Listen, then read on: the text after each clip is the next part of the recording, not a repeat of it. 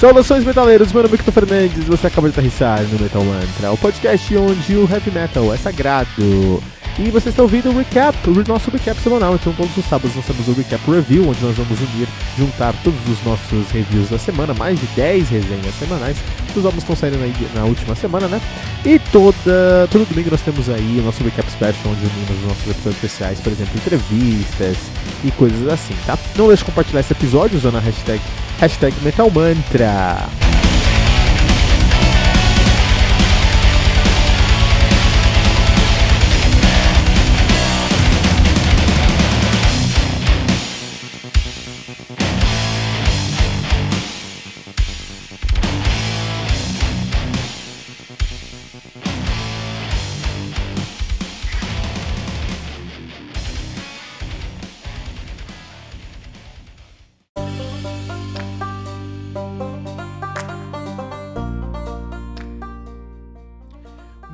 Merkgand com o seu álbum Merkgand, álbum lançado no dia 1 de junho de 2017 de maneira independente. Os caras estão aí na ativa.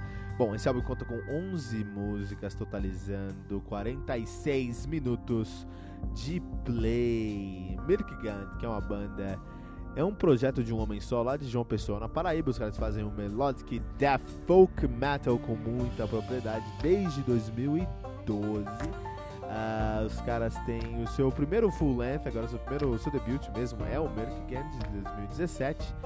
A uh, banda que é formada por Dimitri Luna, que faz todos os instrumentos, e o vocal, ele que toca no Hate Embrace, já tocou no Incarcerate, Incarcerated, Malkuth, Necrohunter, War Cursed, Luxúria de Luxúria de Lilith ao vivo, Metacro Metacross ao vivo e Stillwater ao, ao vivo. É um cara muito muito uh, uh, envolvido na cena metálica nordestina aí, tá? Vale muito a pena é, conhecer esse trabalho.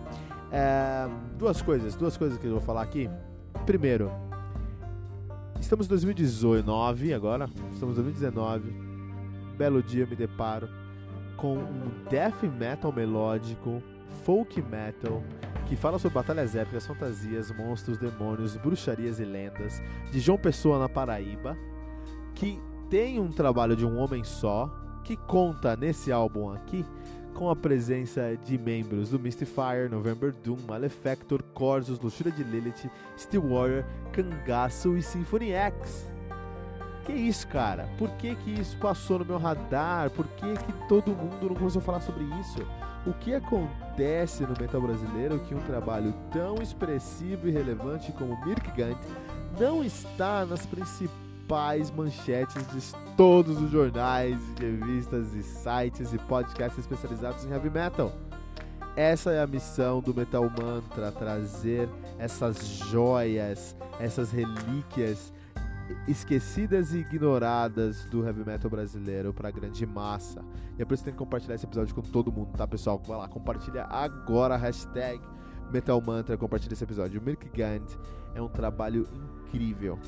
Para convencer vocês, vocês vão começar esse álbum ouvindo Mysterious Malediction e escuta o solo do Mike Leponge, baixista do Symphony X, nessa música. E chora. Escuta esse solo e chora. Aí você cai no, seu, no chão com uma impressão fetal e chora por horas. Porque é a expressão máxima do heavy metal sendo uh, uh, destilado em nossos ouvidos e por um trabalho aqui no Brasil, um trabalho lá da, de, de uma pessoa na Paraíba, cara. Então, primeiramente, isso que a gente precisa ver aqui, tá? Essa primeira camada do Mirkgant. Segunda camada, a temática desse álbum aqui é incrível, cara. Que temática maravilhosa.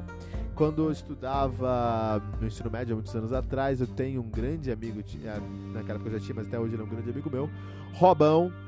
E o Robão, ele, ele era. Ele era. Ele é baiano, ele era, não? Ele é baiano, ele é um negro, assim, bem alto, bem forte. Toca bateria, tocou death metal por muito tempo.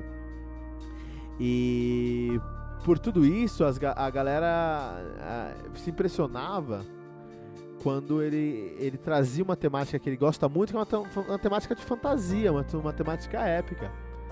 Então, por exemplo, a primeira tatuagem que ele fez foi um, um, mago com um cetro na mão e uma caveira na outra, meu.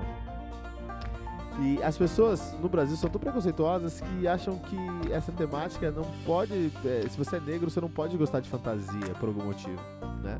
Tem que gostar de outro som, tem que gostar de outras coisas, tem que gostar de pagode, né? tem que gostar do, do, do, do belo. se é negro, tem que gostar do belo, né? Mas isso é chato. É, e aqui a gente tem o Mirk Gandhi com o Dimitri Luna, lá em João Pessoa, na Paraíba, trazendo um trabalho sobre fantasia medieval, monstros, demônios e bruxaria, cara. Quando escuta o Mirkgand, olha o nome das faixas, cara. Olha pra você entender mais ou menos o que eu tô querendo falar. O The Elemental King, Arachnodraco. Isso é demais, Arachnodraco, meu. Eu nunca, sempre quis pensar, nunca tive um conceito desse e eu, minha cabeça explodiu. Demon of Wise, Demon of Ice, Orcs and Ogres Blood uh, Dwarven Cast, Dangerous Dungeon, Shadow Forge, O Vale da Agonia, A Ghastly Aftermath. Cara, é um conceito muito específico, um conceito muito. É, tema, é um tema muito legal, eu gosto muito e, puta, cara, veio de um fora do eixo Rio São Paulo. Maravilha. Então, beleza. Primeiro, falar que esse álbum aqui é muito importante. Eu acho que uh, o a, a, produção desse álbum é muito boa, assim, deve ter dado muito trabalho reunir todos esses caras, mas todos esses caras conseguiram fazer o melhor que eles podiam para contribuir para esse álbum, por exemplo. Ah, a gente não tem muita banda de death metal folk, de folk death metal no Brasil, né? Então quando a gente tem isso, a gente tem que valorizar, cara. É legal porque geralmente quando a gente fala sobre folk metal brasileiro, isso a gente agora a gente fala sobre é, cultura brasileira. Então a gente tem o Anandura Coá, a gente tem o Armada, a gente tem o Voodoo Priest é bom, é legal e acho que tem que acontecer mesmo. Mas é legal também ter uma banda em contraponto, mostrando que não, beleza, brasileiro também pode falar sobre fantasia. Não é só porque eu sou brasileiro que eu vou ter que falar sobre índio apenas. Posso falar sobre outros contextos, tá?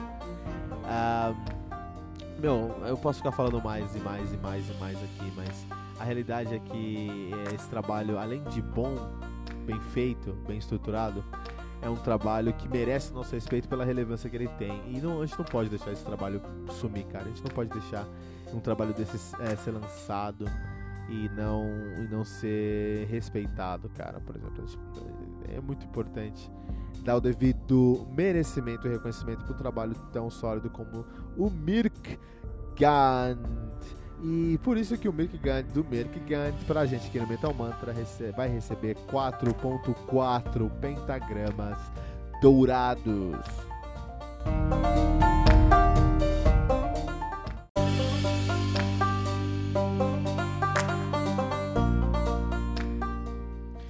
Shadowwork do Warrell Dane, álbum lançado no dia 26 de outubro de 2016 pela Century Media Records. Álbum conta aí com 8 músicas totalizando 41 minutos de play. O Warrell Dane, que é uh, uma banda, foi uma banda solo do grande Warrell Dane, vocalista do Sanctuary Nevermore. No seu trabalho solo ele fazia um progressive groove metal. Uh, ele, que é ele que é natural de Seattle, Washington, a banda que é de Seattle, Washington, mas tem muito brasileiro tocando na banda. Uh, estiveram nativa entre 2007 e 2017 com o falecimento de Where Dane. Os caras têm dois álbuns lançados, tem o Praises to the War Machine de 2008 e o Shadow Work de 2018. A banda, a última formação que eu gostei da banda era uh, Where Dane no vocal, uh, ele que já tocou no Nevermore, já cantou no Nevermore, no Sanctuary, no Serpent's Night. O Fábio Carito no baixo, que é, toca hoje no Addicted to Pain, Pastor e Suprema, Ravenland ao vivo, já tocou no, no Shadow Side. O Marcos Dota, baterista também do Addicted to Pain, do Hate Master. O Johnny Moraes, guitarrista do Heavyland, e Thiago Oliveira, guitarrista do Addicted to Pain, Seven, Addicted to Pain, Seventh Seal, já tocou no A Season in Hell.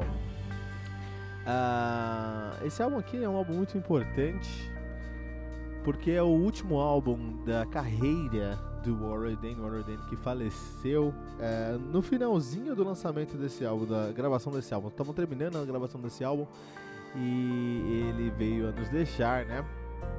Ah, foi uma grande surpresa quando isso aconteceu, porque não teve sinal, aconteceu assim, né? Do nada, o que foi muito chato. O Johnny Moraes, um amigo pessoal aqui do Metal Mantra, estava junto com o Warren Dane nesse dia, qualquer dia É, vamos, vamos trazer o Johnny aqui para falar sobre o Heaven, sobre o Shadowwork, sobre o, o, o World sobre a carreira desse grande músico brasileiro que é o, o, o Johnny Moraes. O Rodane, que é um dos maiores músicos desse cenário muito escuso, que é um prog groove metal, um progressive thrash, um prog groove, esse estilo bem específico, né? E o Shadowwork tem um título muito bom, muito autodescritivo para o seu trabalho, né? O Shadowwork é um trabalho mais escuro mesmo. Tanto na temática lírica, as letras são muito mais pesadas, muito mais uh, uh, carregadas, sabe? Tem aquele peso de que algo sério está sendo discutido ali.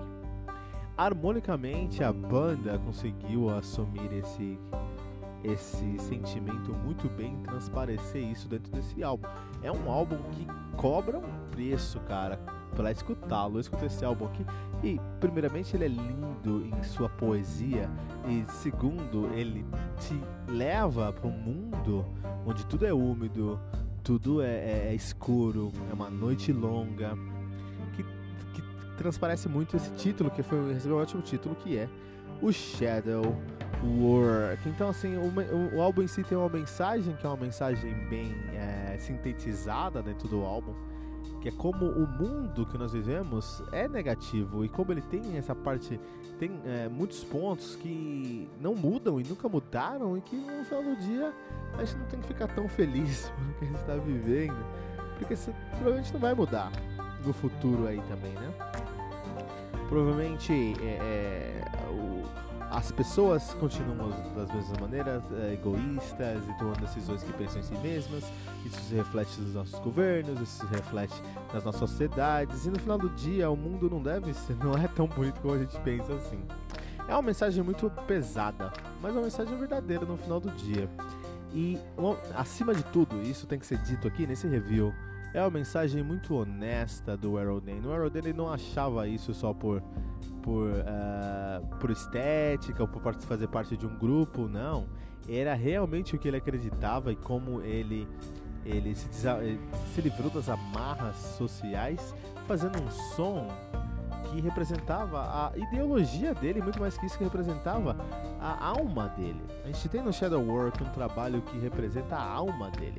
Musicalmente falando, que trabalho primoroso de guitarras, tanto do Johnny Moraes quanto do Thiago Oliveira. São dois é, é, dos dois responsáveis por riffs avassaladores que poderiam estar facilmente no uh, Godless Endeavor, por exemplo, do Nevermore. Eu falo, eu sou um grande fã do Jeff Loomis. Eu, eu acho o Jeff Loomis hoje, tirando o Michael Romeo, o maior guitarrista do mundo. Você tem o Michael Romeo, depois você tem o Jeff Loomis. E, e eu acho o Jeff Loomis não só no Nevermore, mas no seu trabalho solo e depois agora no Arctic Enemy, um puta guitarrista. E eu sempre fiquei com isso, puta, Loomis, Loomis, Loomis, Loomis é muito bom, Loomis é, um, é zica demais, os riffs que ele traz, tudo que ele faz na guitarra, na, na guitarra, o trabalho dele no Nevermore, né?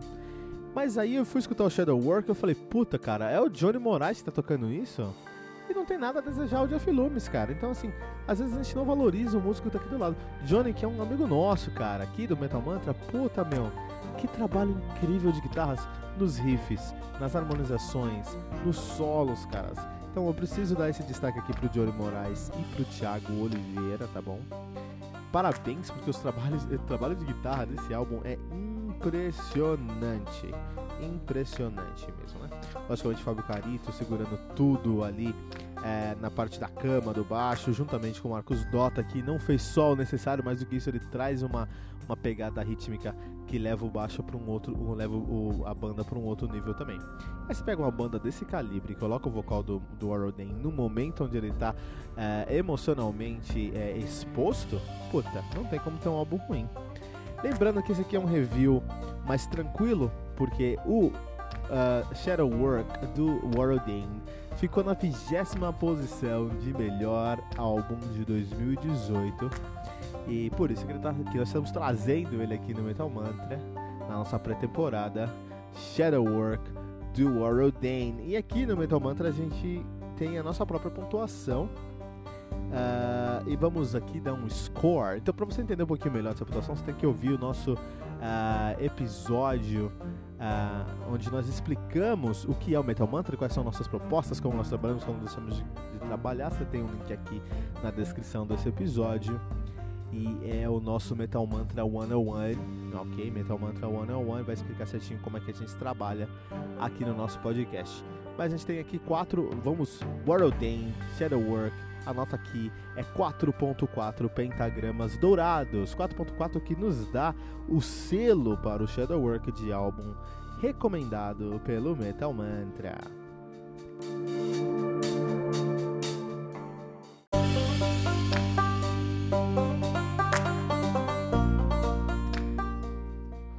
Esoteric Melanchology do Sludge, lançado no dia 2 de março de 2018 pela Willow Tap Records. Álbum que conta aí com 8 músicas, totalizando 58 minutos de play.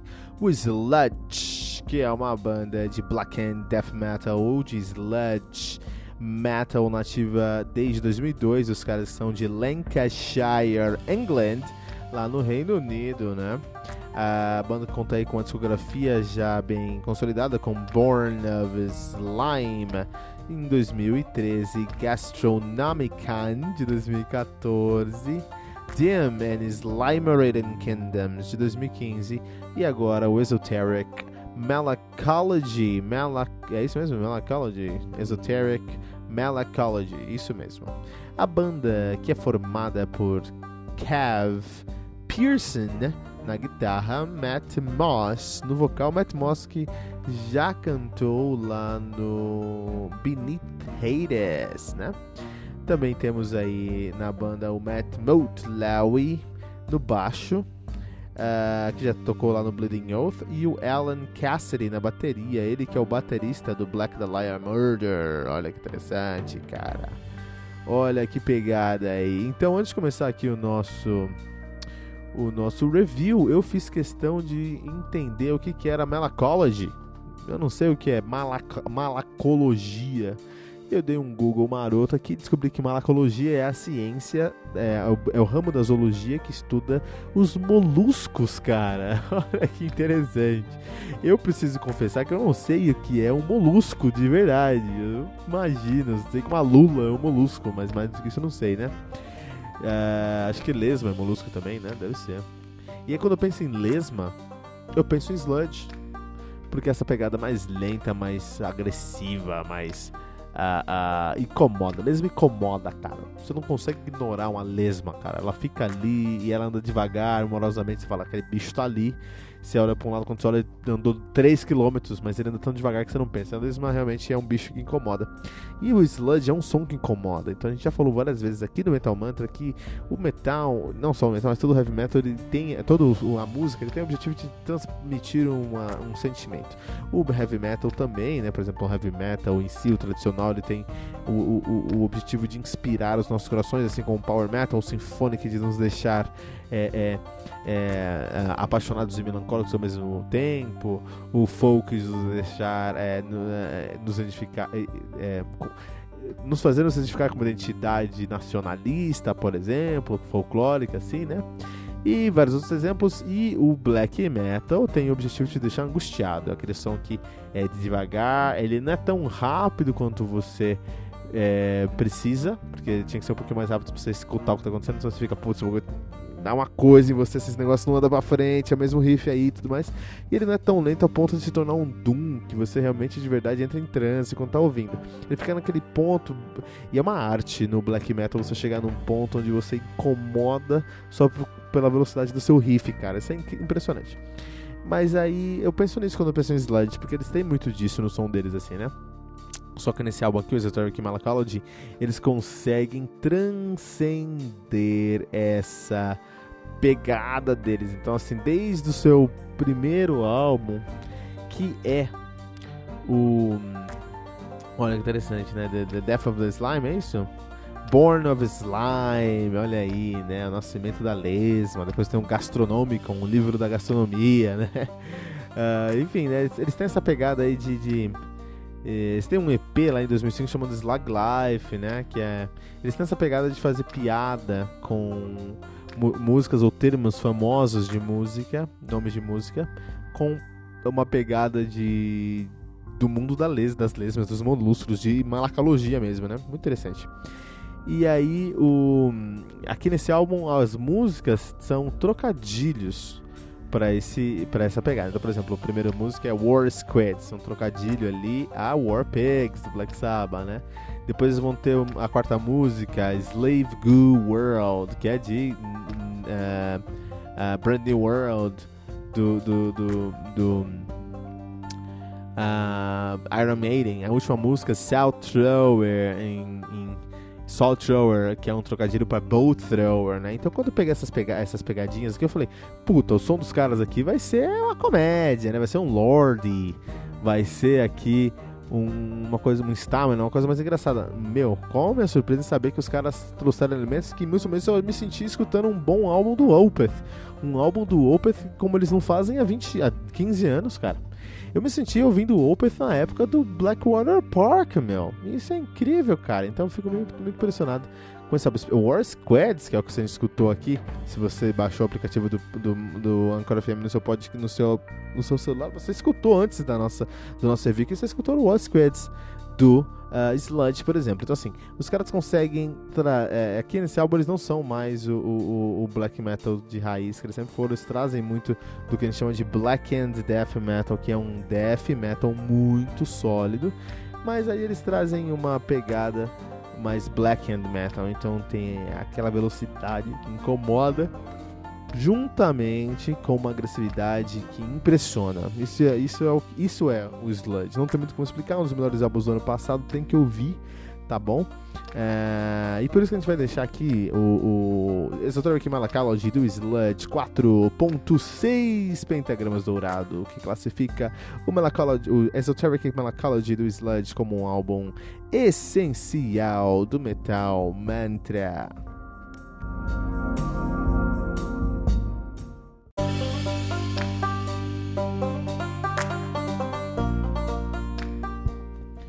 Wasteland, do Riverside, álbum lançado no dia 28 de setembro de 2018 pela Inside Out Music. Conta com nove músicas, totalizando aí 50 minutos de play. Riverside, deuses do prog rock e do prog metal de Warsaw, na Polônia. Os caras estão nativos aí desde 2001, presentes aí até hoje. A banda que tem uma discografia já sólida, os caras têm ali seu debut em 2003, o Out of Myself, tem o Second Life Syndrome de 2005. Os caras também têm aí o Rapid Eye Movement de 2007, Anno Domini, Anno Domini High Definition de 2009, Shrine of New Generation Slaves de 2013, Law Fear The Time Machine de 2015 e o melancólico pós-apocalíptico impressionante Wasteland de 2018. A banda que é formada atualmente por Marius Duda no baixo, uh, uh, nos violões, no violão e na guitarra e no vocal. Uh, Piotr Mitlov Kodzieradzki, é uma banda polonesa, né? De, na bateria e Michael Lapai no teclado, né? Então olha só. Antes de falar sobre uh, o álbum em si, a gente vai falar sobre um evento que mudou a história do Riverside e influenciou 150% esse álbum aqui. Tá, o que aconteceu é o seguinte, em... Só pegar as datas corretas aqui para não falar besteira. Em 2018... Em 2016, na verdade, o Piotr Grudzinski, guitarrista da banda, faleceu. Uh, e não é muito comum as bandas continuarem depois que se perdem um membro sem, sem substituir aquele membro, né? Uh, geralmente eles chamam alguém pra substituir. Ali a gente tem o, o, o, o Jason Newsted que, Newsted, que veio no lugar do, do uh, Cliff Burton, por exemplo. Ou eles trocam mesmo o, o, músico, né? Ou eles acabam, a banda acaba. acaba Damage Plan, uma banda que acabou depois que perdeu o, o Dimebag Darrell, né? Por exemplo. Uh, mas isso então não é muito comum a banda continuar sem o seu, o seu último seu último membro, mas acaba sendo algo muito positivo sonoramente falando, musicalmente falando, porque um dos outros álbuns do Top 20 aqui, do, de 2018, foi o álbum do Night Versus, que eles foi o primeiro álbum dos caras, depois que eles perderam o vocalista. O vocalista saiu da banda, morreu, né? Saiu da banda. E aí eles continuaram, fizeram um excelente álbum que entrou no top 20 do ano passado. O Riverside entrou aqui no top 20 do ano passado também, né? E uh, esse álbum aqui, eu preciso falar pra você, é impressionante. Então esse álbum tem tudo que você precisa ali. A produção do álbum é cristalina. É, foi uma produção muito difícil porque os caras colocam muitos elementos acústicos aqui. Então você tem a guitarra, tem muitos elementos eletrônicos e tem um acústico. Então, é um, como é um, um prog metal, eu não vou falar que tem um industrial, mas tem elementos industriais, tem elementos de acústico aqui. É, e muita atmosfera. E os caras conseguiram colocar isso nesse som aqui. É muito difícil fazer essa produção, os caras conseguiram. Uh, a composição desse álbum aqui eu nem vou, nem vou discutir, porque, cara, é uma obra-prima, tá? Mas o que me mais chama atenção nessa banda é o conceito desse álbum aqui, né? Do Wasteland. Então, assim, os caras estão passando por um momento muito. Passaram por um momento muito pesado, foi a morte do guitarrista dos caras, né? E, e aí eles decidiram fazer um, um álbum sem, sem o Piotr Grudziński e eles assumiram uma, uma temática pós-apocalíptica mesmo. Então, esse álbum aqui, Wasteland, ele vai falar tanto sobre um. Ele conta uma, conta uma história mesmo, conta a história de uma família depois de, uma, depois de um acidente nuclear, depois de um incidente nuclear, depois de um acidente nuclear. Mas você pode conectar tudo isso a uma pessoa que perdeu uma, uma pessoa. É, você ter perdido uma pessoa. Então tem esses dois ângulos quando você está falando sobre isso, né? E aí o álbum conta uma história e eu preciso confessar para vocês que nunca me senti tão preso num álbum, nunca me senti tão é, dentro de um álbum. Foi realmente impressionante como esse álbum me pegou. Esse álbum me pegou mesmo, cara. Eu não consigo sair desse álbum aqui, cara. Então o álbum começa com The Day After, que é literalmente o dia depois da tragédia. Acabou tudo. Houve um acidente nuclear, um incidente nuclear. O que, que vai que, que, que, que, que acontece? O que, a gente faz depois disso? Né? Eles começam com um, um, uma, uma música só, é, só o, a capela, né? não tem nada, nenhum acompanhamento, e versos desesperador, desesperadores, cara. E se não for? E se não for para ser? E se alguém cometeu erro? O que, nos, o que nos tornamos, não há como voltar atrás.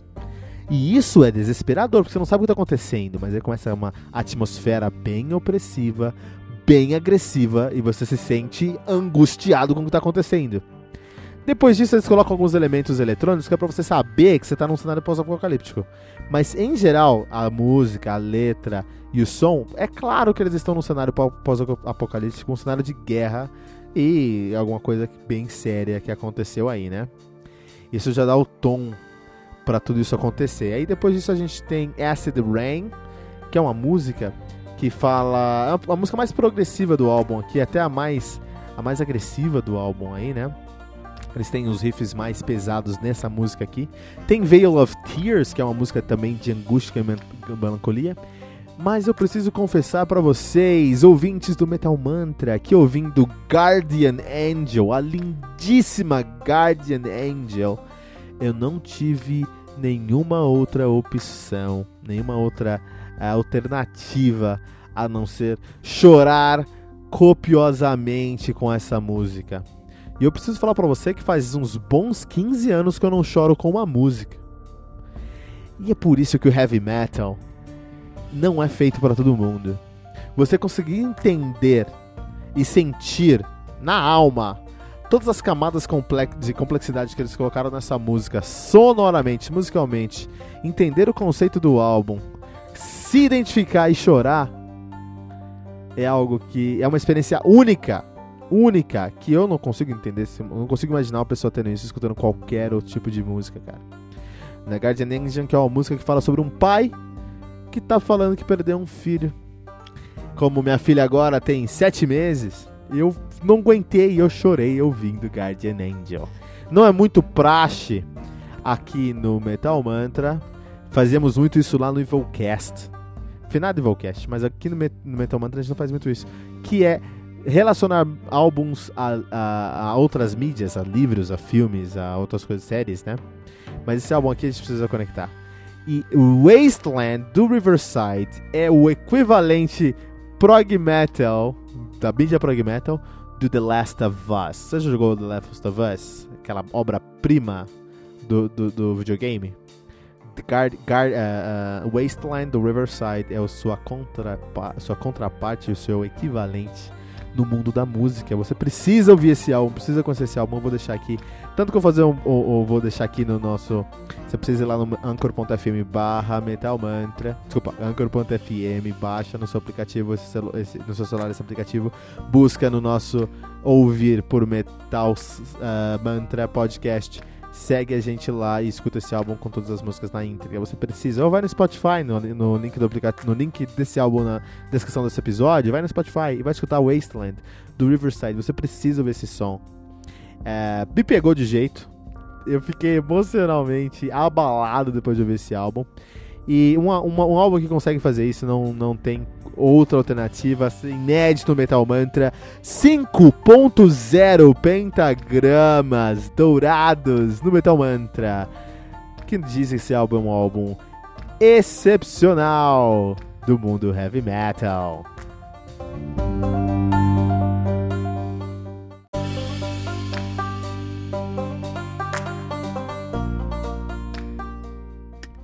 Crônicas do Underground do Matilha, álbum lançado em 2018.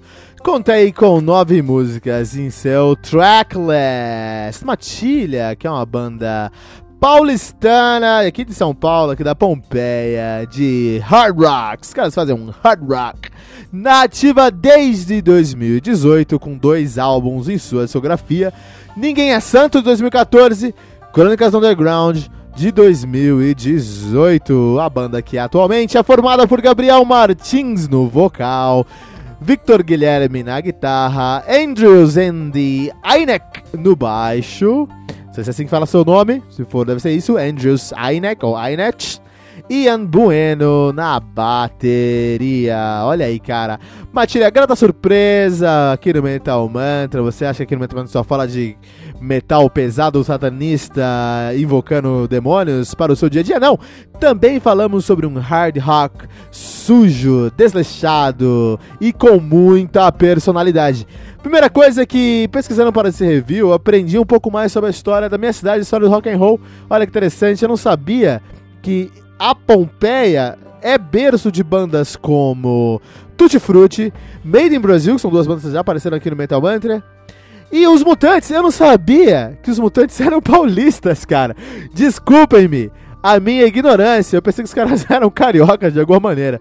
Os Mutantes, que é uma das melhores bandas que esse país já produziu, e os caras são lá da Pompeia. Olha que legal, fico feliz, fico muito feliz em saber disso. Sabe o que mais é da Pompeia? O Matilha. O Matilha também é da Pompeia. Isso faz todo o sentido no Crônicas do Underground. Então, vamos começar falando sobre o álbum. Vamos começar falando sobre a, depois um pouquinho sobre o estilo da banda que a banda faz. A gente vai chegar é, em algumas incógnitas, incógnitas lá na frente. Então, a primeira coisa, o álbum, o Crônicas da, do Underground é um álbum que é uma como se fosse uma coletânea de crônicas que acontecem para aqueles que vivem o underground. Isso faz muito sentido aqui pro pro Matilha, porque eles vivem isso, cara. Eles vivem o underground. Eles falam com propriedade, vai falar isso, mais sobre isso no finalzinho desse review. Olha só, o Matilha, esse aqui é o segundo álbum dos caras, é, lançado quatro anos após o, o, o Aqui Ninguém é Santo. E eles têm essa proposta de fazer um, um hard rock com um pezinho, com, uma, com referências, com influências de groove metal, sim. Beleza? Então aqui, ó, eu sei eu sei, senhor Victor Guilherme, que você escuta um groove metal, porque seus riffs são inegavelmente riffs de hard rock, mas eles têm uma pegada, um, um, um, uma, um espírito, um, uma, uh, um, um, um quesinho de uh, groove metal, assim, né? Tanto que em algumas músicas, por exemplo, depois das três, Rua Augusta, aqui nesse álbum, tem até um bumbo duplo lá no final. Tem um bumbo duplo lá que eu sabia que vocês iam colocar um bumbo duplo aqui nesse álbum, porque faz sentido pra, pra, pra proposta sonora que vocês trouxeram. É um hard rock, inegavelmente, com um pezinho lá no groove metal. Pensa se a gente coloca aqui um, um, uma mistura de Alice Cooper com as coisas mais sludge do, do Pantera, por exemplo. As coisas mais tranquilas de Pantera, não as coisas como fucking Hell Style, né? Uh, isso, é, isso é muito legal. Essa, essa, essa, porque não chega a ser um crossover, assim. Não é hard rock com groove. Não é. Não chega a ser um crossover. É um hard rock com influências. E aí você traz essa, essa sonoridade que pra mim né, me remete muito a Phil Anselmo and the Illegals, por exemplo. Phil Anselmo and the Illegals aí, né? A gente tem essa sonoridade aqui, né? Uh, os caras fizeram um álbum com um tema, um conceito. Não é uma história contada uh, uh, do começo ao fim, não tem episódios, os, as músicas não são episódios, mas as músicas têm um tema, tem uma, uma, uma temática, tem um, um, conceito ali, o que é muito legal, porque é, isso agrega uma camada a mais de complexidade para a gente explorar quando está ouvindo o álbum, isso é muito legal. E eles conseguem fazer isso de uma maneira tão tranquila e tão amigável que você, puta, beleza, você se sente nesse cenário, se sente nesse mundo que eles criaram. Uh, você é transportado por essa história, por essa viagem de uma maneira bem tranquila. Ele pega, o álbum literalmente pega você pela mão e vai levando você pela uma, vai levar, leva você para um, um, tour às três da manhã na Rua Augusta, cara, né? E olha que interessante. Uh, os caras falam sobre essa ideia de crônicas do underground, o que, que acontece no underground. Vamos falar sobre a nossa vida tocando há tanto tempo aí no underground. E eles fazem isso com muita propriedade de causa. Eles sabem do que eles estão falando porque eles vivem isso. E aí eu vou, eu vou corroborar aqui esse meu argumento usando a Crônicas do Underground Intro, que é um, um, um, um trabalho ali de dois minutos, que é um surf music puro, uh, com uma, um diálogo entre um dos integrantes do Matilha, acredito que é Gabriel Martins, né? e o vocalista e o, um policial que parou ele na estrada, cara. E dá para saber que isso é algo. Eu tenho certeza que isso aconteceu em algum momento, tenho certeza. Porque as perguntas que o policial, não sei. Bom, eu sou preto, eu cresci em São Paulo, já fui parado muito pro policial, né? Desculpa, pessoal. E as perguntas que o policial faz nesse áudio são exatamente as perguntas que o, o policial vai fazer para você aí na rua, que um, um coxinha vai fazer pra você na rua, cara. É aquela história de, e aí, você trabalha com o que, cara? Você é trabalhador? Você tem passagem? Você usa droga? Você usa tóxico? Puta, meu. É exatamente o que acontece quando você é parado na rua, cara. Então, eu não tenho dúvida que isso aconteceu. Sabe o que aconteceu? Eles deviam estar com um gravador no bolso. Eles foram lá e deram um gravar naquele. gravar naquele encontro com o policial e postaram aqui, cara. Eu tenho certeza que foi isso, cara. Né? Então é muito legal, assim, dá pra saber que, gente, que eles isso. Não só nessa música, mas todas as músicas, assim, depois da, das três, eles conseguem transmitir, acho que minha, minha música predileta do álbum, eles conseguem realmente transmitir a sensação de você estar tá depois das seis da manhã na Augusta, sabendo que, assim, meu, o metrô tá fechado, entendeu? A galera que tá na rua ali é uma galera né, meio do mal, assim, fica ligeiro, que vai, vai, vai rolar alguma coisa zoada, né? Ah, qual é o seu veneno, cara? Qual é o seu veneno? É uma música que realmente traz para você assim, o que é estar na noite aí, cara. Assim, o, sentimento de você estar tá aí perdido na, na noite. O Ritmo Corre é uma música que eu acho que eles usaram e abusaram de um elemento muito interessante, que é pegar o baixo e você tem uma linha que é a linha basicamente do, do, da música, é o riff da música, o que é legal porque você não tem um excesso de informação, o que acaba sendo bem diluído aqui no álbum, que é legal nessa música e no, no, álbum em geral. Mas você não chamou atenção pela linha, mas chamou atenção pela produção, pelo timbre da linha, no caso o timbre do baixo. Isso no álbum já funciona legal. Ao vivo deve ser uma loucura. Isso aqui deve ser uma música que funciona muito bem ao vivo. Um outro destaque que eu vou deixar aqui é ah, pronto para rodar dois, né? Então, assim, é, é só uma música, é uma música acústica dos caras, essa música, mas a música acústico, sabe aquele acústico plugado, né? É um violão elétrico plugado ali, mas é, tem um peso muito legal, assim, e ele remete uma, um som que foge um pouco do hard rock e entra um pouquinho naquela pegada do, do, do rock and roll noventista, né? Até com um pouquinho mais de, de aqui tem um pouquinho mais de de. Pensa um groove metal acústico. Não tem riff de groove metal, pessoal, não me crucifiquem. Mas pensa aquelas cenas dos anos 90 onde você tinha Metallica fazendo coisas mais acústicas, você tinha Seether, Seether, até um pouquinho de New Metal, que é uma evolução do grunge, um grunge 2.0. É o que a gente tem aqui pronto, pronto para rodar, né?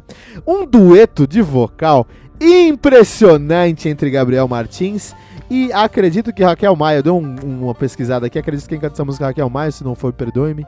Mas eu tenho quase certeza que é a Raquel Maia aqui que faz essa, esse, que participa desse álbum. E meu, que dueto incrível! Aqui o Gabriel mostra que não é somente um rostinho bonito no mundo do heavy metal, ele também tem muito talento criando aqui texturas. Realmente, você já imaginou que eu ia falar sobre texturas musicais no álbum de hard rock paulistano? Eles criam texturas musicais dessa música que agregam um valor ainda mais. Uh, uh, uh, agregam mais valor ainda para essa música e para esse álbum em si, né? muita coisa boa acontece no Crônicas do Underground. E eu fico muito feliz saber que na minha cidade tem uma galera fazendo esse som. Eu preciso ir no show desses caras, preciso sentar com esses caras e apertar a mão deles e falar parabéns por estar tá levando esse legado do heavy metal do Brasil, de São Paulo à frente. Agora tem algumas incógnitas para mim. Eu consegui, eu consegui ver que o Victor Guilherme tem um pezinho no groove metal, no heavy metal em geral, mas no groove metal. Uh, deu para sentir que o Ian Bueno é um baterista que também escuta muito mais além do que Def Leppard, ele escuta outras coisas aí também. Mas o Gabriel Martins é uma incógnita para mim. O vocal do Gabriel Martins é uma incógnita para mim. Indiscutivelmente talentoso, como a gente pode ver em Prontos para Rodar, isso aí não tem, não tem dúvida, ele tem muito talento e muita competência no que ele faz. Mas aí o vocal dele, eu não, eu não consigo definir o vocal dele. Eu acho que para mim, eu consegui encontrar duas comparações aqui. Ou é, eu não sei o nome do vocalista do Cachorro Grande, então, mas para mim pode ser um vocalista do, do Cachorro Grande que tomou esteroides e ficou mais potente, mais forte e mais consistente. Ou o vocal do Tim Rippers Owens se ele tivesse com violão na saída da escola. Então é um desses dois aí. Tá nesse meio aí, cara. Eu não consegui definir direito Gabriel Martins no seu vocal, decifrar o seu vocal. Mas é indiscutivelmente talentoso e muito positivo. Um, Crônicas do Underground, do Matilha. Hard Rock Paulista que recebe aqui no Metal Mantra quatro pentagramas dourados, 4 de 5. Uh, o que classifica o Matilha como um álbum recomendado pelo Metal Mantra.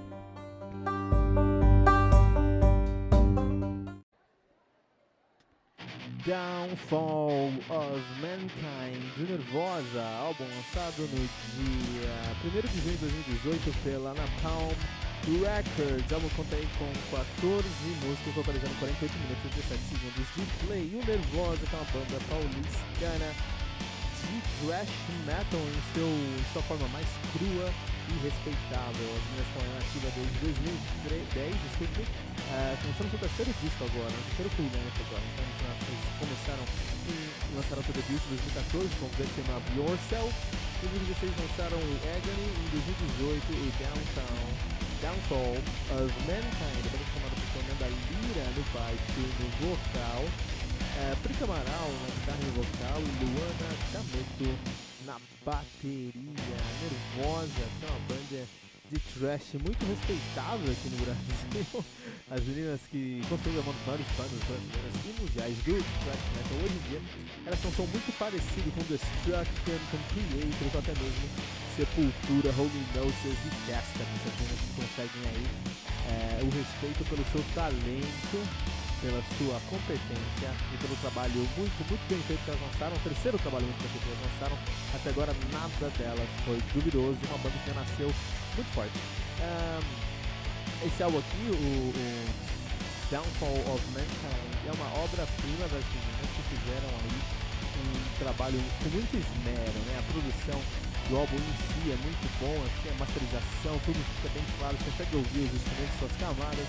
O vocal da Fernanda Lira tá divinamente bem produzido. É um trabalho você produzir gutural, especialmente no timbre que ela traz pra gente, né? É um trabalho você trazer esse gutural e embolar o seu som dentro do contexto. E o pessoal conseguiu aqui.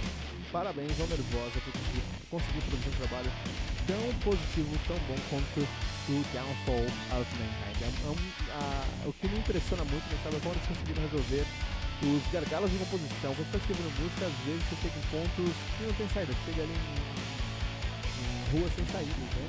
E são de composição e elas conseguiram resolver isso com muita qualidade, porque esse álbum é, tem muita referência do que é o thrash metal, mas essa referência ah, não é uma cópia, não é um clichê, essa referência é uma homenagem respeitosa ao que o seu ídolo faria estivesse gravando aquele álbum naquele momento. E elas conseguem captar muito bem essa, essa, essa, pegada, essa ideia, esse conceito de eu vou referenciar, eu vou homenagear, mas eu não vou copiar e não vou ficar no ponto comum.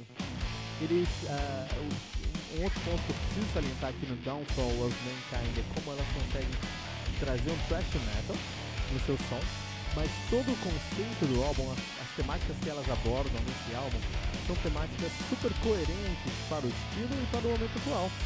O thrash metal é conhecido por ser um som de protesto, ser um estilo de protesto, um estilo que está sempre ali é, é, indo em contrapartida a um senso comum, com agressividade, mas com coerência, com peso. Né? Grandes nomes do thrash metal fizeram isso no passado. E o Nervosa faz isso, exatamente isso, só hoje. Você pensa essa temática e pensa nessas características do thrash metal de ser um um, som de resistência, um som de contrapartida, de contra-reforma, você pensa nisso nos anos 80, nos anos 90, nos anos 2000, você pensa lá na Polônia, quando o Vader, né, trazia alguns elementos é, é, de, de repressão, anti-repressão, né, eram reprimidos na de ferro polonesa, eles iam lá e faziam seus álbuns protestando contra aquela cortina de ferro, por exemplo, o Nervosa faz isso, só que trazendo conceitos e temáticas que são relevantes em 2018. Então eles pegam toda essa característica muito importante e muito é, é, ignorada pelos artistas thrash metal hoje em dia. Eles trazem essas características e colocam uma roupagem de 2018. É uma banda que lê o jornal, que tem uma posição política bem clara, bem específica, e muito válida, muito válida em si, né? Então você concordando ou não com as posições que elas trazem aqui pra gente, tem que admitir que elas fazem isso com maestria nas suas letras, nas suas músicas, no sentimento de agressividade, nesse momento de protesto que elas, que elas, elas usam a banda também como um instrumento de protesto. É, e são temáticas super é, é, em alta hoje em dia, que são super coerentes com o que a gente vive. Isso é ótimo, né? Elas têm alguns tabus na sociedade e elas vão contra os tabus. Aqui que é ótimo, excelente. A gente precisa de mais bandas dessas e não tem medo de colocar a boca no microfone e protestar, de acordo com a sua posição, com a sua posição até mesmo política, mas com a sua posição enquanto artista, né? Mas tem que destacar todo mundo nessa banda aqui, todo mundo muito bom, cara. A Fernanda Lira, no bate no vocal, a Fernanda Lira eu, sigo, eu a sigo no Instagram e ela é uma pessoa incrível, além de uma musicista incrível, de uma vocalista, batista incrível, ela é uma pessoa incrível, ela é super carismática, super engraçada, super palhaçona sabe muito bem é, é, levar, é, levar as provocações que ela sofre porque ela é uma mulher no heavy metal, uma mulher forte, é, é, lead singer é a cara, a identidade ali, né? De, de uma das maiores bandas de thrash metal do Brasil hoje, então, pô, ela sofre muito preconceito por causa disso, muito machismo por, por causa disso. E ela sabe levar isso tudo na boa, com, com, com é, humor, com ácida. Eu gosto muito de, de, como ela reage a essa crítica, né? Na, na banda dela, no Nervosa. Então, a Fernanda Lira é uma pessoa incrível e como musicista, que é a pipoca pra gente no Metal Mantra, puta, que sonzeira essa menina faz, né? Tantas vezes de baixo que ela consegue entender. Por muitos anos eu, eu busquei o Schmier brasileiro, eu encontrei o Schmier do Destruction brasileiro na Lira. Ela sabe exatamente como o thrash metal, como o baixo do thrash metal também soar. Então ela faz cama quando tem que fazer cama, ela aparece quando tem que aparecer, ela gruva quando tem que gruvar, ela harmoniza quando tem que harmonizar e canta muito bem, cara. O vocal dela é algo muito agressivo, é um gutural muito sólido, com muita técnica e ela faz um pulo trabalho com esse como vocalista um baixista. A Prica Amaral, as guitarras dela, os riffs são matadores e os solos são homenagens. Assim, podia, gente podia, eu gostaria de emoldurar os solos assim, da Play Amaral e, e, colocar assim na parede. Pra, ó, isso aqui é referência, tá? Isso aqui a gente faz uma referência. Então, os solos que ela usa, por exemplo, no Downfall of Mankind, são referências claras a Testament, são referências claras a, a, a Destruction, uh, são referências clara, claras a bandas de thrash metal que definiram o estilo do passado, como elas devem soar, a Preta Amaral traz como elas têm que soar hoje em dia. E a Luana D'Ameto, minha nossa, essa mulher é um monstro na bateria, ela não para, muito sólida, o, o, uma bateria, assim, é, pra mim é impressionante. Eu, eu, eu escuto heavy metal desde sempre, desde molequinho, mas eu sempre acho que a bateria são, é algo impressionante nas bandas. Mas bandas mais agressivas, thrash metal, death metal, uh, sim, é, doom metal, dependendo do, do, do doom, assim, são bandas mais agressivas eu, eu realmente fico impressionado como é que os caras conseguem compor aquilo, né? E a Lona da Meto, da Meto ela compôs um álbum aqui incrível. Incrível mesmo. É, parabéns, parabéns a Lona da Meto. Eu tenho que destacar a banda inteira, cara. Aplica Amaral, Lona da Meto, Fernanda Lida, parabéns pelo trabalho, pela coerência e pela, pelo esmero que vocês tiveram em entregar um álbum de qualidade em 2018. Mas a questão é, as pessoas não falam sobre esse álbum, elas não, eles não figuram, na, essa álbum não figura na lista de melhores do ano e tem que figurar é, a gente está falando de uma banda de menina né?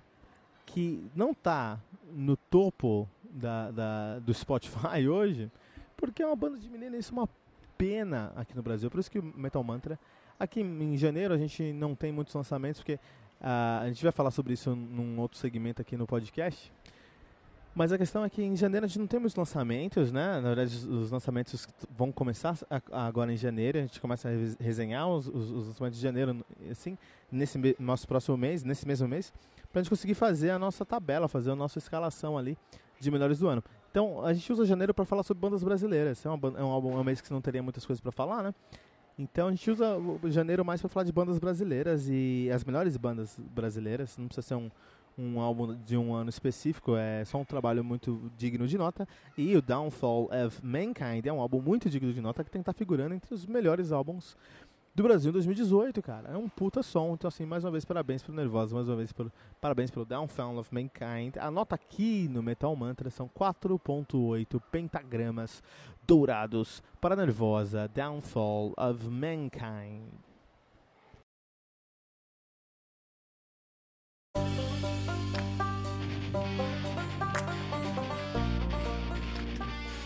Resist do Within Temptation, álbum lançado no dia 1 de fevereiro de 2019 pela Spine Farm Records.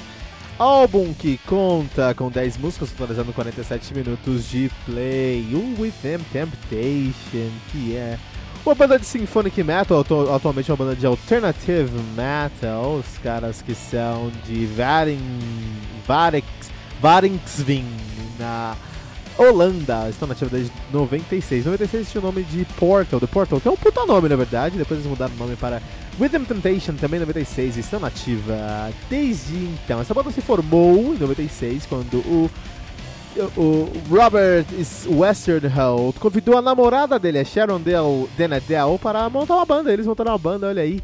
A melhor história de banda com namorada da história da heavy metal, né? Um, a discografia dos caras já é uma discografia de respeito, sabe? Em 97 eles lançaram o Enter de 97, seu debut, né?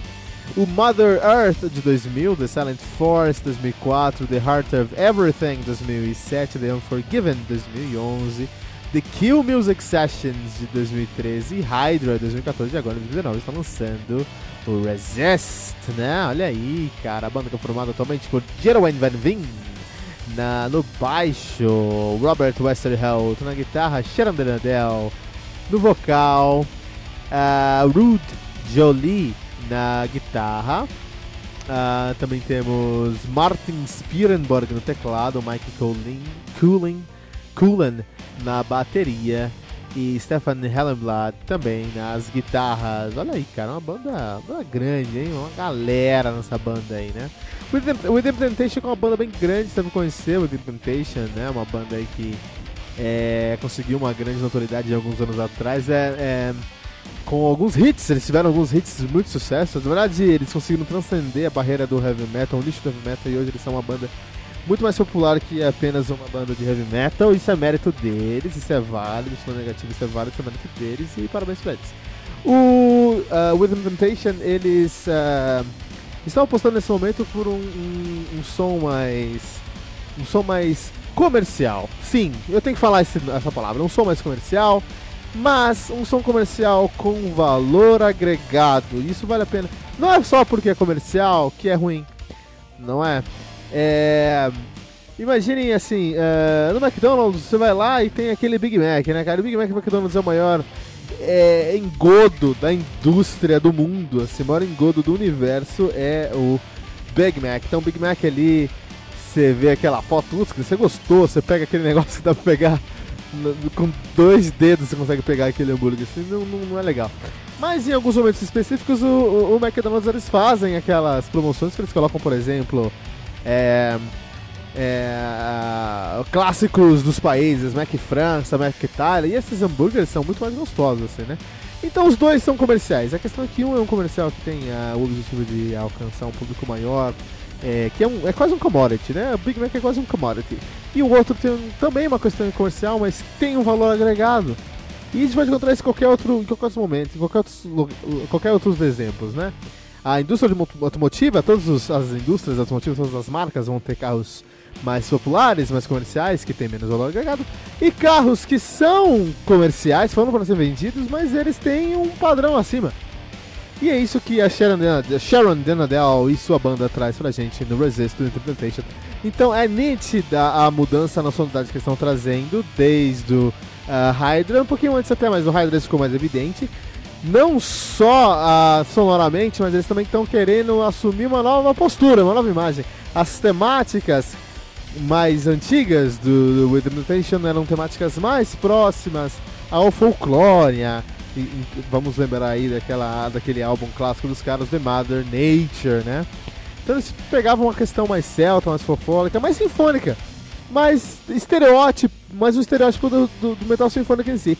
Hoje em dia, o Sharon, uh, uh, o Sharon o With Them Temptation, que é um puta nome, hein? With Them, With Them Temptation, puta nome de banda, hein? É, hoje o With Them Temptation eles assumiram uma outra postura, uma postura mais moderna e mais é, até industrial, cara. E se eles estão eles estão querendo refazer a imagem deles. Já refizeram e os fãs adoraram e os críticos adoraram e o público adorou também. Então, é, no final do dia eles foram muito bem sucedidos disso, muito bem sucedidos nisso. Nesse álbum aqui eles vão trazer algumas participações. Por exemplo, nós temos uh, temos o Jacob Shadix, que é o vocalista do Papa Roach. Sim, rapazes. Papa Roach aqui no Metal Mantra. Jacob Shadex, Shadex que é o vocalista do Papa Roach, está aqui no, uh, nesse álbum, ele canta nesse álbum aqui, né? O, o... Também temos o Anders Frieden, que você deve conhecer lá do In Flames, também canta nesse álbum. E o Jasper Steverlin, Steverlin que é um cara menos conhecido, ele canta no Guilt Machine, olha aí, né? Ah, o, o, o, o Guilt Machine, que é uma banda conhecida por ser a banda do Arian Anthony Lucasen, né? O Lucasen toca lá. E o Jasper Steverlenk é o vocalista dessa banda. E eles estão trazendo essas. É, eles têm uma, uma atmosfera, uma sonoridade totalmente voltada para uma pegada mais industrial, mais mecânica é, mais el é, é, elétrica, mais energética de certa forma, assim, sem perder aquela pegada deles de ser sinfônico e ter um vocal, uma, uma, um, um, um, vocal feminino. Hoje é o metal alternativo, hoje não é mais metal sinfônico, hoje já é o metal alternativo. Você tem muito menos peso, não tem solo, é muito raro você encontrar alguma coisa que ser semelhante a um solo. Hoje chegou no metal alternativo. Metal alternativo é aquele estilo, aquela tag que nós enquadramos todas as bandas que não são rock and roll, são mais pesadas que rock and roll, mas não, são não conseguem chegar num ponto é, de death de trash de doom, ou de sinfônico, ou de power, por exemplo, e geralmente americano. Geralmente metal alternativo é, é americano, assim, né? Metal alternativo é o new metal bom. Se é ruim, é new metal. Se é bom, é metal alternativo. Essa é a realidade. E os caras estão. E o, e o Interpretation entrou nessa categoria do metal alternativo. Tem coisas muito boas de metal alternativo. E o Interpretation tá corroborando aí a cena. Então por isso vamos fechar aqui com o Interpretation. With Temptation como Resist 3.8 Pentagramas Dourados.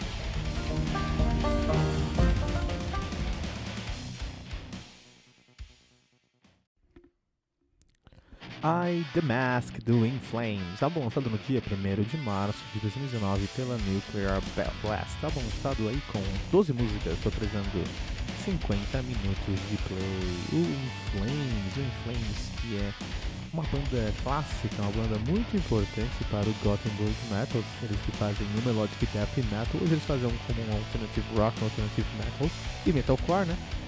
Os caras são de Gothenburgo, na Suécia. Então, uh, os caras estão ativos desde 1990, sempre sob o nome de In Flames. Então, esse álbum, essa banda aqui, eles têm uma discografia muito sólida. Os caras começaram com seu debut de 94, o Lunar Strain, e aí depois lançaram a maior, uma das maiores obras do Gothenburg Metal, do metal melódico sueco. Na verdade, é um dos álbuns que definiu o estilo, que é o Jester Race, lançaram em 97 o Oracle. Uh, 99 eles lançaram Colony, 2000 eles lançaram Claimant, em 2002 eles lançaram Reroute to Remain, em 2004 o Soundtrack to Escape, em 2006 o Come Clarity. E as coisas começaram a ficar difíceis com 2008 a Sense of Purpose, Sounds of a Playground Fading de 2011, Silent Charms de 2016, o muito discutido Battles de 2016 e agora eles estão lançando o I The Mask em 2019. A banda é formada atualmente por Bjorn Gelont na bateria, um, até 98 na bateria, ele assumiu as guitarras em 95, Anders Fruden no vocal, Nicholas Angel na guitarra, um, Bryce Paul Newman no baixo e Tanner Wayne na bateria, que assumiu a bateria a partir de 2018. É isso aí, esse é o In Flames, né? Então, uh, Inflames é uma banda que tem muito, que é uma banda muito, uh, muito, muito renomada na cena por dois motivos. Primeiro, porque eles são um dos fundadores, juntamente com Dark Tranquility e o At The Gates, com o metal melódico que nós conhecemos hoje. O, não metal melódico, desculpa, o death metal melódico que nós conhecemos hoje. Com essas três bandas são de Gothenburgo e estavam tocando na mesma época, nós tivemos aí o nascimento do Gothenburg Metal. Então, quando a gente pensa em cenas musicais dos anos 90, ah, muitas, muitas pessoas vão pensar no grunge. Quem é metaleiro de verdade vai pensar no Gothenburg Metal, né? E talvez no Inner Circle of Heavy Metal, of, Death, of Black Metal lá da Noruega. Então, enquanto estão fazendo aquele grunge lá em, em Seattle, aqui né, na Europa, aqui na, em, em a gente tinha um som muito mais uh, sólido. E realmente, Dark Tranquility Gates e In Flames, quando eles começaram com tudo, eles realmente sabiam como trazer esse resultado para eles aqui. E os caras conseguiram uma discografia muito sólida, muito sólida mesmo, com álbuns que foram essenciais para o estilo, por exemplo, de Jester Race, com certeza. Alguns percalços, como o Soundtrack to Your Escape, onde eles tentavam flertar, flertar com alguns estilos diferentes. Mas a coisa desandou mesmo. A coisa desandou mesmo a partir de 2004, 2002, 2004 ali, a partir do Build Off mas de verdade mesmo com Soundtrack to Your Escape. 2004 a coisa começou a desandar desde então, há mais de 15 anos, eles não fazem um álbum realmente é, indiscutivelmente bom. Ah, já tentaram aí, já temos sete álbuns, sete álbuns onde eles estão decaindo, né? Decaindo, assim, culminou com Battles, que é um álbum que foi muito esquecível, muito é, de verdade um álbum que a galera não gostou muito. É uma coisa que tem que ser dita, Inflames não é mais uma banda de death metal melódico e não é há alguns anos. Hoje eles já fazem mais como metalcore, eles trazem algumas coisas mais próximas do, um, do, do metal alternativo mesmo, né? O que eles querem fazer hoje tudo bem, não tem problema, né? Ah, quando eu peguei esse álbum aqui eu pensei, puta meu, será que eles vão trazer o Jeff Race de volta? Eu não sei, eu não esperava nada, mas eu sempre deixo aquele 5% de esperança, né? Então eu tinha aquele 5% de esperança. E o que encontrei foi um álbum que, por um lado, é um álbum muito gostoso de ouvir, até gostei muito do álbum, mas não é influência. Então eu não, eu não posso classificar o álbum como um álbum ruim, porque é um álbum muito bom. Só não é um influence que você conhece, não é um influence que você tem que ter Se você pensa nesse álbum como um uh, We Are the Catalyst europeu. Pensa num We Are the Catalyst sueco de Gotemburgo ali, e a gente vai ter uma imagem do que a gente está precisando. Tem uma banda. Um, eu não vou lembrar o nome dessa banda agora, cara, mas tem umas meninas cantando, cara, que faz um som muito próximo do que é. Não vou lembrar, não vou lembrar. Vou, em qualquer outro momento aí eu posto aqui eu, essa banda aqui pra gente, não vou lembrar. Mas ficou muito parecido o som dos caras aqui com dessa banda aqui. Eu não vou lembrar o nome aqui. Sabia que, eu sabia que isso ia chegar. Eu sabia que ia chegar o momento onde eu não ia lembrar o nome de uma banda ao vivo no Metal Man. O que acontece? É, os caras são europeus e eles são os pioneiros do, do, do Gothenburg Metal, então a gente não pode ignorar isso de jeito nenhum. Por outro lado, a gente não pode é, assumir que esse álbum aqui é bom simplesmente porque é Flames. Esse álbum aqui, ele tá tão distante do Flames que você pode conhecer, especialmente com Tester Race, que é, é, é desconcertante. Assim, os, ref, os, ref, ref, os refrãos, a gente fala, né? Os refrãos dessa, desse álbum são muito bons, o que é triste, porque você sabe que eles sabem fazer refrão, refrãos, ou seja, ou seja, música de muita qualidade. E você se pergunta o que está acontecendo no meio das músicas, né? O que está acontecendo ali entre, antes do refrão, depois do refrão, por que, que eles não acompanham a mesma qualidade? Pra mim, não foi um acidente. Pra mim, não é algo que eles é, estão tentando esquecer. Pra mim, é algo que eles são. Eles são assim agora. E é assim que eles fazem. Eles são assim é assim que eles fazem. É, e, e, e, a gente tem que acostumar. Esse é o Flames de hoje em dia e é assim que vai ser agora, cara. No final do dia, é um álbum que, se você não for esperar escutar esperando em Flames, vai ser um álbum muito bom. Você vai gostar bastante. Se você quiser Injustice Race, vai ser um álbum que você vai ter dificuldade de engolir. Eu gostei bastante, porque eu tenho problema com novos sons, assim, eu não sou tão fanático por Inflames, né? Então acho que vale a pena. O, o, o André, André Kuhlman lá do, do Evilcast, provavelmente ele, ele não deve ter gostado muito desse álbum aqui não, mas é, eu particularmente gostei, achei um álbum muito bem feito aí. Just uh, uh, uh, me, I, I, the mask, I, the mask, do in flames.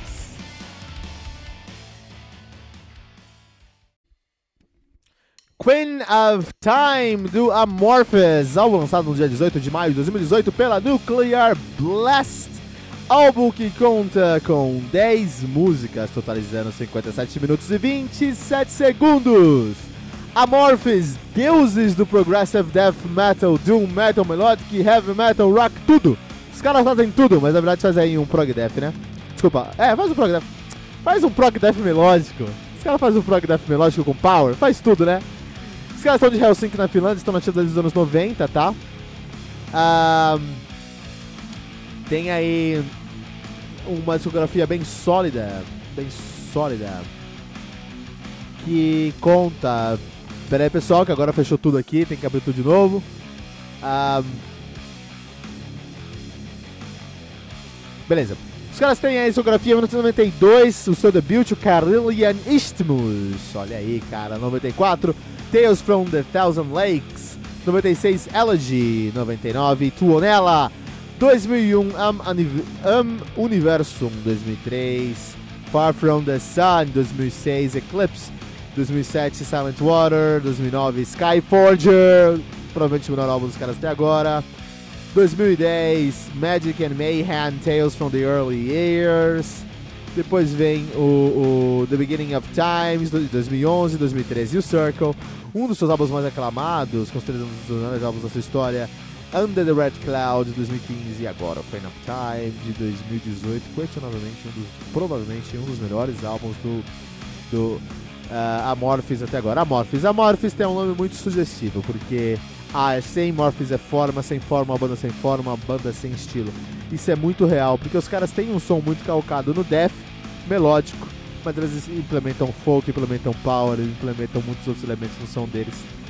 É, e de verdade, é, não tem forma. A Morpheus é uma daquelas bandas que a gente usa para referenciar bandas que amalgamam diversos sons, diversos estilos, diversos gêneros e ainda assim ficam boas, né? Misturar é muito difícil, cara. Misturar é muito difícil. Vamos pe pensar na culinária aí, por exemplo. A gente vê vários programas culinários aí na vida, né? E aí quando o pessoal tem que criar um prato, é uma dificuldade de você pegar o sal, a gordura, a acidez e você conseguir, aí são os elementos bases da culinária, né? E conseguir fazer um, um, um prato, né? Você combinar esses ingredientes que trazem esses elementos para conseguir uma sensação na sua boca. Olha que legal, olha que interessante. Isso é culinária. Música, Student Heavy Metal não é tão diferente disso. Quando você tem uma banda, muitas vezes você quer fazer um som que você gosta ah, vou fazer esse som porque eu gosto desse som e tudo mais, né? Eu gosto desse som, vou fazer esse som aqui. Ah, e aí, depois de um tempo você percebe que o som que você gosta é o som que algumas outras pessoas gostam, que outras bandas também fazem, percebe que você faz parte aqui de um, um, um, Você faz parte aí de uma cena, você faz parte de um grupo, você faz parte de um gênero. Death metal é death metal porque eles são bandas que fazem um som que, agrada, que, os, agra, que as agradam e que tem elementos em comum. Uma bateria mais agressiva, uma guitarra mais cortante, mais forte, pesada, vocal gutural. Isso é o death metal. Tech death é tudo isso com mais tec tecnologia, com mais técnica, desculpa. A melodic você já tem aí um elemento melódico no meio. Progressiva você não gosta de ficar em rótulos, você tenta progredir. É, uh, ultrapassar esses rótulos. Então, de certa forma, todos esses, esses estilos, eles são. Eles amalgamam, né? É, você não escolhe o seu estilo, sua banda, o seu estilo escolhe você, de certa forma, né? E é por isso que os subgêneros do heavy metal são tão positivos, porque você consegue encontrar nuances nos sons das músicas, das bandas, e unir grupos ali que tem essas nuances. O Amorphis é uma dessas bandas que não consegue se encaixar em somente um rótulo, eles precisam eles precisam transcender isso, precisam cobrir outros rótulos. Uma, não como o Stamina, que também faz isso, mas o Stamina eles, eles amalgamam, mas eles têm uma pegada mais humorística. Uma das soluções de você juntar sons e dar certo é você não se levar a sério com uma pegada mais humorística. O Stamina não é tão humorístico, eu concordo que às vezes eles são mais agressivos, mas eles, eles têm uma pegada mais irreverente, com certeza. Eles se levam menos a sério. O Morphis não, eles se levam muito a sério, o som dos caras é muito levado a sério. E, e eles conseguem no final do dia fazer isso bem uh, consistentemente, né? A discografia dos caras é enorme, os caras, enorme, enorme, enorme aí já, né? Os caras têm aí 17 álbuns lançados, 17 álbuns lançados aí desde 2092, desde 26 anos. E um álbum melhor que o outro, assim, cara. Eles escorregaram um pouquinho no Far From The Sun, mas em geral eles fizeram excelentes álbuns aí na sua carreira e o Queen of Time não é diferente. O Queen of Time ele consegue trazer um conceito que é a vida em sociedade. Eles falam sobre a vida numa colmeia, um som que fala sobre a vida numa colmeia, né? Mas eles trazem um, esse conceito é, como uma analogia à nossa vida em sociedade, como no final do dia todos nós vivemos na sociedade. E as camadas que eles colocam no som é tudo muito sério, é tudo muito soturno, é tudo muito é, sóbrio, a palavra é sóbrio. Você escuta e fala, putz, os caras estão levando a sério o som aqui, né? E como eles conseguem juntar uma estrutura bem amigável, tem os riffs que estão bem definidos, tem versos versos estão bem definidos, tem uh, uh, uh, interlúdios estão bem definidos, com um som muito complexo e jogam tudo isso no liquidificador e começam a colocar camadas diferentes. Então eles vão ter momentos que você vai encontrar um solo mais hard rock, tem momentos que você vai encontrar um teclado mais industrial, tem momentos que você vai encontrar um coral digno de doom metal, cara, atmosférico. Tem momentos que ele vai trazer elementos mais folks, cara. Então no final do dia, quando você escuta esse álbum, tem tantos sabores dentro dele que é uma festa, uma festa sonora. Porque eles conseguiram unir esses sons, unir esses elementos e esses gêneros. É, foram muito bem sucedidos, muito felizes em fazer isso com a transição muito suave de um ponto A ao ponto B, fazendo a nossa viagem por The Queen of Time ser muito agradável. Esse álbum que foi considerado o melhor álbum de 2018, não um dos melhores, o melhor álbum de 2018.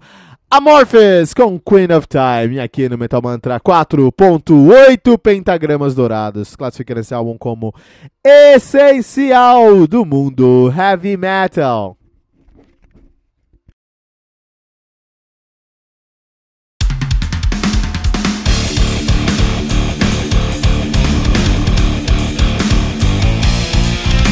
Você ouviu mais uma edição Metal Mantra, o podcast do Metal Sagrado. Apresentação: Kilton Fernandes. Não deixe de compartilhar a palavra do metal compartilhando esse episódio, usando a hashtag Metal Mantra.